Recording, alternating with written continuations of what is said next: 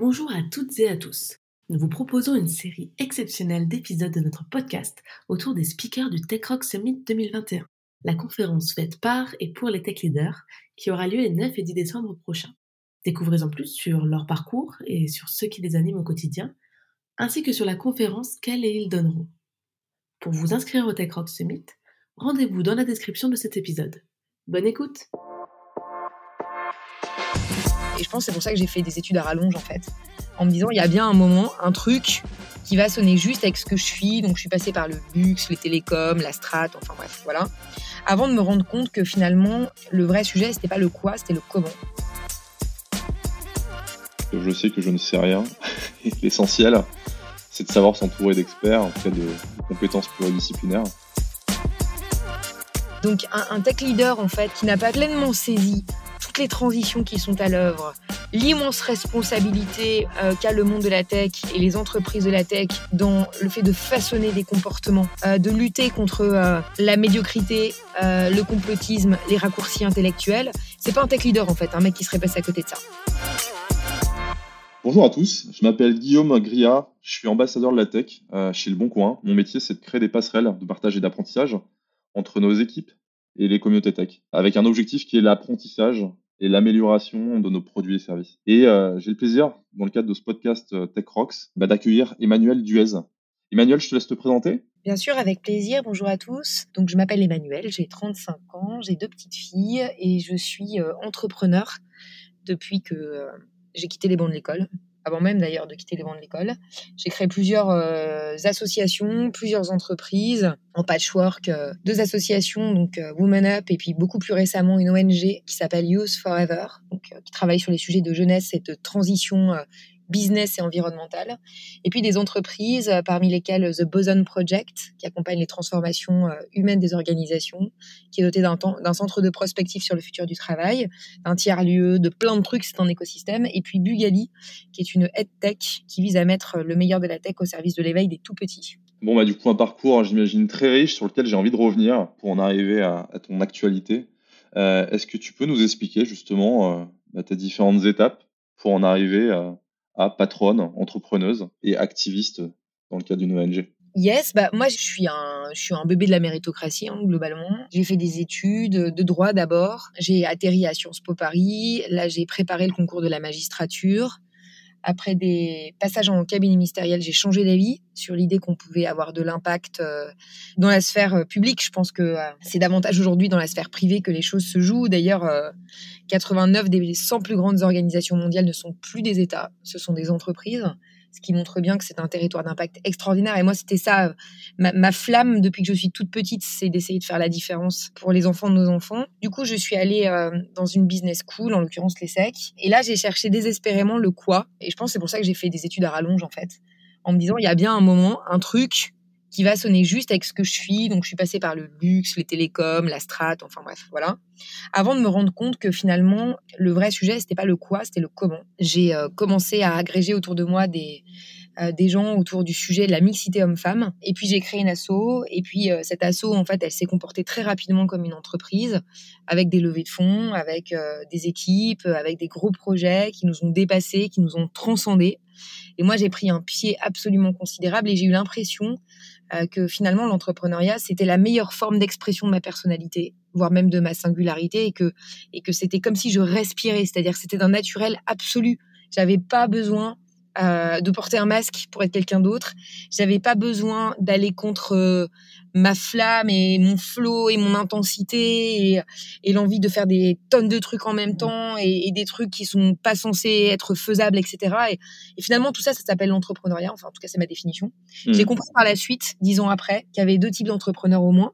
Euh, il y a des entrepreneurs qui répondent à un besoin et il y a des entrepreneurs qui répondent à leurs convictions et qui vont shaper quelque chose autour de ça et qui généreront le besoin si ça fonctionne dans un temps 2. Et moi, je fais clairement partie de la deuxième catégorie, puisque le terme que tu as évoqué est probablement le, le bon hein, pour me définir, c'est que je suis euh, une activiste, une activiste euh, humaniste.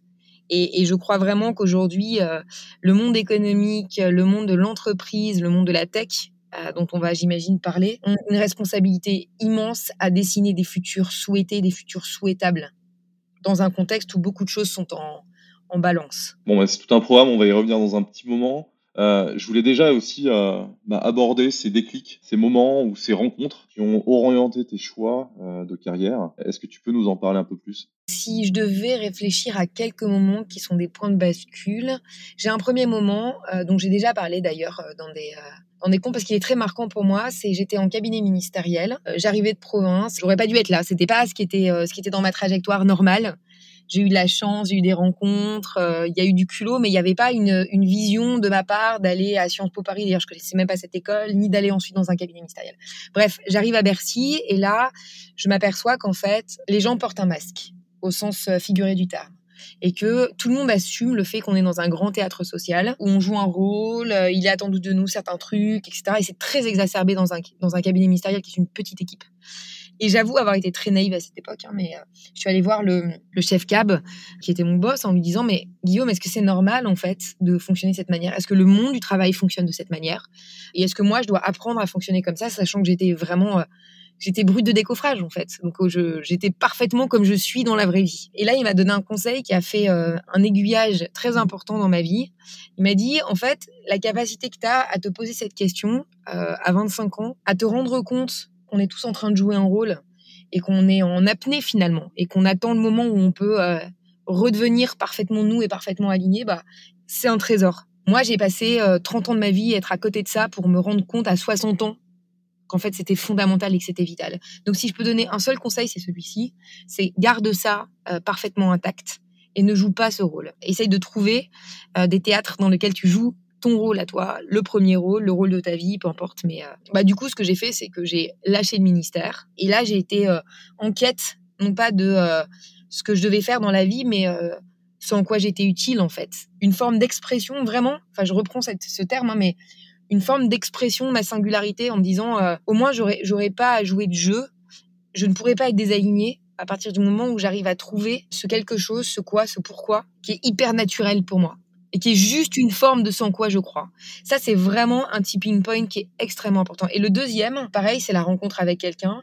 Je prenais la parole sur le, travail du dimanche devant une armée de patrons en costard cravate euh, qui étaient que des hommes. Sur euh, scène, il y avait également que des hommes. Donc j'étais la jeune femme sur scène devant des hommes. J'imagine qu'ils n'étaient pas tout à fait euh, contents euh, ou d'accord avec ce que je racontais. Et à la limite, c'est pas tout à fait le sujet. Mais à la fin de la conférence, j'étais prise à partie de manière assez violente par un dirigeant. Et il y avait sur scène à côté de moi le DRH de la Marine nationale qui s'appelle Olivier Lajousse, qui s'est levé et qui a euh, en fait donné une leçon absolument magistrale de puissance, de leadership, d'intelligence et d'élégance en fait, parce que si, je suis dans les images, il a fait son truc et après il m'a donné euh, le fleuret en me disant vas-y c'est toi qui termine. J'ai pris une double leçon, j'ai pris une leçon de leadership absolument monstrueuse et c'est devenu un sujet euh, très important au sein de The Boson Project parce que je pense que les hommes et les femmes peuvent tout changer.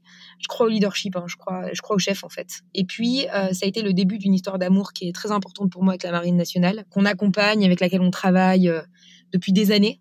Euh, qui est euh, probablement le lieu où j'ai trouvé euh, les formes d'engagement les plus pures, les plus sincères et les formes de, leadership et de commandement les plus extraordinaires. Très bien. Bah, écoute, on, te remercie déjà pour ces, deux exemples très différents. et c'est marrant que tu parles effectivement de Marine nationale, puisque l'année dernière, lors de l'édition Tech Rocks 2020, on avait accueilli un commandant de la marine US Navy, commandant de, sous-marins nucléaires, et qui avait aussi délivré un, un retour d'expérience hyper percutant sur le management d'équipe. Alors tu parlais de rôle à jouer.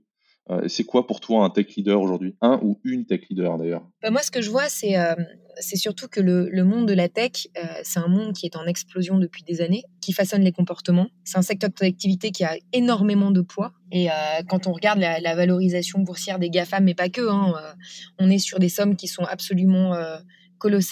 Euh, quand on regarde l'usage au quotidien de la French Tech, on est sur euh, des devices, on est sur un, univers, un écosystème qui est à l'intérieur de la vie des gens. J'aime bien cette phrase. Alors, elle a dû être dite par quelqu'un d'autre que Spider-Man, mais bon, voilà, je suis restée sur Spider-Man. C'est With great power comes great responsibilities. Euh, donc pour moi, un, tech leader aujourd'hui, qui est donc un dirigeant du monde de la tech, c'est quelqu'un qui a une responsabilité immense dans le contexte actuel. Le contexte actuel, qu'est-ce que c'est? C'est euh, un monde 2021 qui est parcouru de transitions sociales, sociétales et environnementales qui sont absolument inédites dans l'histoire de l'humanité. Donc on est au sortir de la COP, je vais pas revenir sur ces sujets. Derrière les, les sujets environnementaux, qui touchent pas suffisamment les gens d'ailleurs, il y a surtout les sujets humains qui sont associés à ça. Il y a la montée du populisme, il y a la radicalisation des opinions, il y a l'individualisme forcené, il y a euh, le repli euh, identitaire. Et tout ça, en fait, ce sont des euh, sujets qui sont les conséquences, ou en tout cas des territoires de jeu des produits de la tech. Donc un, tech leader, en fait, qui n'a pas pleinement saisi toutes les transitions qui sont à l'œuvre, l'immense responsabilité qu'a le monde de la tech et les entreprises de la tech dans le fait de façonner des comportements, de lutter contre la médiocrité, le complotisme, les raccourcis intellectuels. C'est pas un tech leader en fait, un mec qui serait passé à côté de ça. Pour moi aujourd'hui, c'est d'abord un excellent manager puisque ça reste une entreprise et qu'on voit hein, au sortir de la pandémie que le vrai sujet c'est l'excellence humaine, que sans excellence humaine on n'a pas de résilience, sans excellence humaine on n'a pas de performance durable, sans excellence humaine on n'a pas d'excellence environnementale, on n'a pas d'éthique, on n'a pas d'alignement entre l'interne et l'externe. Donc ça, c'est c'est pas un nice to have, c'est un must have. Donc le tech leader, il préserve ça, il protège ça, il l'alimente, il l'incarne, il en est exemplaire. Mais plus que ça, le tech leader, il a il a euh, cette responsabilité à avoir des capteurs dans la société, à bien piger la responsabilité de la BU, de la technologie, de l'algorithme, de l'entreprise dans le monde qui est le nôtre, et de réussir en fait à, faire converger le produit, le service client, l'utilité de l'entreprise avec le bien commun. donc des qualités humaines au service d'une responsabilité euh, collective. Et est-ce que tu pourrais nous parler de, voilà, en tant que patronne euh, d'une boîte, tes inspirations au quotidien, où tu tires en fait euh, tes inspirations et ce qui va nourrir en fait tes décisions probablement. Alors où est-ce que je tire mes inspirations? Moi j'ai beaucoup de chance, enfin en même temps c'est pas de la chance puisque j'ai tout fait pour le créer, mais je suis entourée d'hommes et de femmes qui sont brillants, qui sont issus des différentes sciences et de différentes sensibilités. Donc, euh, autour de nous, il y a des gens comme euh, Gilles Boeuf, qui est écologue au Collège de France, Carlos Moreno, qui est professeur à la Sorbonne et qui travaille sur l'urbanisme et la transformation du territoire, Albert Moukébert, qui est docteur en neurosciences et psychologue clinicien, des philosophes, des sociologues, des mecs qui pensent et qui projettent à travers des yeux et des prismes très différents les transformations qui parcourent la société et l'entreprise. Ma première source d'inspiration, qui est inépuisable, qui me permet en plus, au-delà de trouver de l'inspiration à titre personnel, hein, mais de, de comprendre à quel point c'est euh, Klein qui parle beaucoup de ça en ce moment, Étienne Klein, euh, à quel point quand tu quand essayes de comprendre, tu te rends compte que tu es ignorant ça me met dans une démarche et ça met euh, mes collaborateurs dans une démarche euh, de grande humilité par rapport à la complexité actuelle, mais également de transdisciplinarité systématique pour essayer de toucher du doigt un semblant de vérité. Donc ça, c'est un truc dans lequel je crois beaucoup et je pense que ça peut passer par la mise en place de systèmes de gouvernance dans des entreprises euh, qui sont pluriels, qui sont écosystémiques, qui sont ouverts. Je vous donne un exemple et j'étais avec lui euh, hier. Emmanuel Kiva, qui est le patron de l'AID, l'Agence Innovation Défense, qui est beaucoup sur des sujets tech, hein, qui est beaucoup sur des sujets d'IA, qui est des sujets, sur des sujets de guerre euh, dans l'espace, de guerre cyber, de guerre dans les esprits. Il a créé la Red Team, qui est une, en fait un collège d'auteurs de science-fiction qui sont beaucoup plus proches des, de geeks euh, de chefs d'état-major des trois armées, et qui sont chargés de penser, de projeter la guerre pendant 100 ans. Et c'est ce que produit la Red Team qui sert de pièce à casser pour les chefs d'état-major de l'armée de l'air, de l'armée terre et de la marine nationale. Et ça, je trouve que c'est extraordinaire parce que ça montre qu'en fait, euh, ce que je raconte à mon tout petit niveau, c'est vrai à l'échelle d'énormes enjeux régaliens, de sujets géostratégiques majeurs, euh, avec des hommes et des femmes qui sont tous sauf des rigolos et tous sauf des militants. La deuxième source d'inspiration, je crois que c'est la marine en fait, hein, pour être tout à fait honnête. Ce matin, j'étais euh, encore à l'école de guerre et, quand on travaille sur la chose humaine toute la sainte journée, donc des sujets de culture, d'organisation, de management, de transformation, euh, de résilience, de plasticité, d'agilité, pour parler de sujets plus tech, ce qui est aussi notre quotidien. C'est le seul exemple que j'ai trouvé à l'échelle, puisqu'ils sont 39 000, où il y a vraiment l'incarnation et l'illustration que l'excellence humaine, c'est ce qui fait euh, la performance in fine que la subsidiarité, c'est euh, d'une puissance absolument inouïe et que ça tombe pas du ciel parce qu'on l'a déclaré, qu'on l'a mis dans un, dans un manifesto euh, de telle ou telle start-up.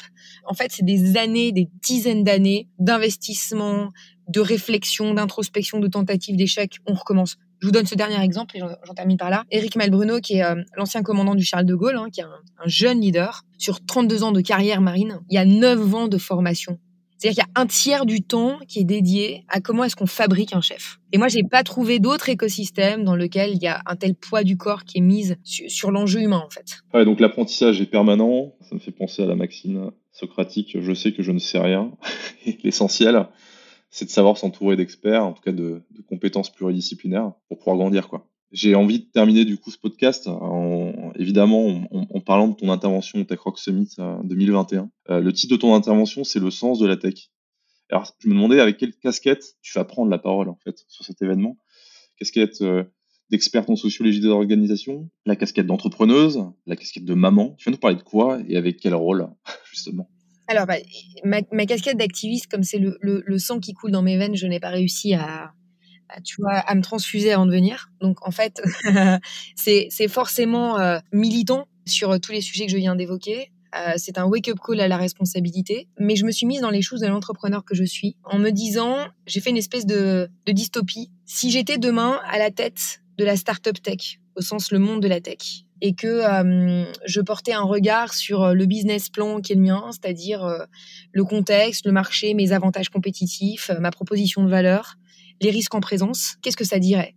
Et finalement, en faisant ce travail, on passe par différents éléments qui sont très importants. D'abord, on, passe par euh, l'extraordinaire importance, euh, le poids monstrueux du monde de la tech dans la vie des gens et dans le fait de façonner des comportements. On passe sur les jeunes générations qui euh, aujourd'hui projettent des attentes très fortes en fait, hein, et notamment le sujet d'utilité, j'en parlerai beaucoup. Et cette jeune génération, elle est fortement présente dans l'écosystème tech, celle qui façonne le corps social de ces organisations. Donc, elle en fera quelque chose dans les années à venir. Et si on se dit que l'utilité, c'est leur raison d'être à eux, et c'est ça leur ligne de raison professionnelle, alors ça va interpeller le monde de la tech sur son utilité en tant que telle. Et puis, euh, je crois que je terminerai en fait sur le sujet du leadership, euh, comme on en a parlé, parce que les, euh, les dirigeants et les gardiens de cet écosystème-là, ils ont aujourd'hui des choix à faire qui sont des choix presque politiques en fait, entre l'idéologie libertarienne qui innerve considérablement les géants de la tech et même les plus petites organisations,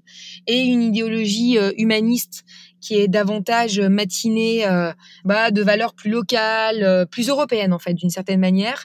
Il y a des choix qui ne projettent absolument pas les mêmes, les mêmes idéaux, les mêmes futurs, euh, les mêmes usages pour le monde de demain. Et je pense qu'il est illusoire de se dire que quand on est à la tête d'une organisation tech, c'est pas notre sujet. Bien sûr que si, c'est le sujet, et ça sera tout le sujet de mon intervention. Bah écoute, ça, ça nous euh, met l'eau à la bouche, j'ai envie de dire. Ce qui est génial aussi, c'est que tu l'auras compris, hein, Tech Rock, c'est un événement euh, qui rassemble évidemment des tech leaders, donc des CTO, des managers, euh, mais on veut aussi donner la parole en fait à des gens euh, issus d'autres environnements et c'est pour ça qu'on a des intervenants qui ne, sont pas nécessairement des grands managers d'entreprises technologiques, mais cela prouve aussi que la tech est, est, est l'affaire de tous et toutes. On a hâte de pouvoir t'entendre. Pour rappel, le Tech Rock Summit, c'est le 9 et 10 décembre prochain. Je vous invite très sincèrement à prendre vos billets rapidement pour venir nous rejoindre ce sera un moment à la fois avec des conférences en ligne, mais aussi des moments d'échange avec nos, intervenants. Emmanuel, je te remercie pour, euh, ce petit euh, teasing euh, de ton intervention. et surtout, je te dis à très bientôt. À très vite.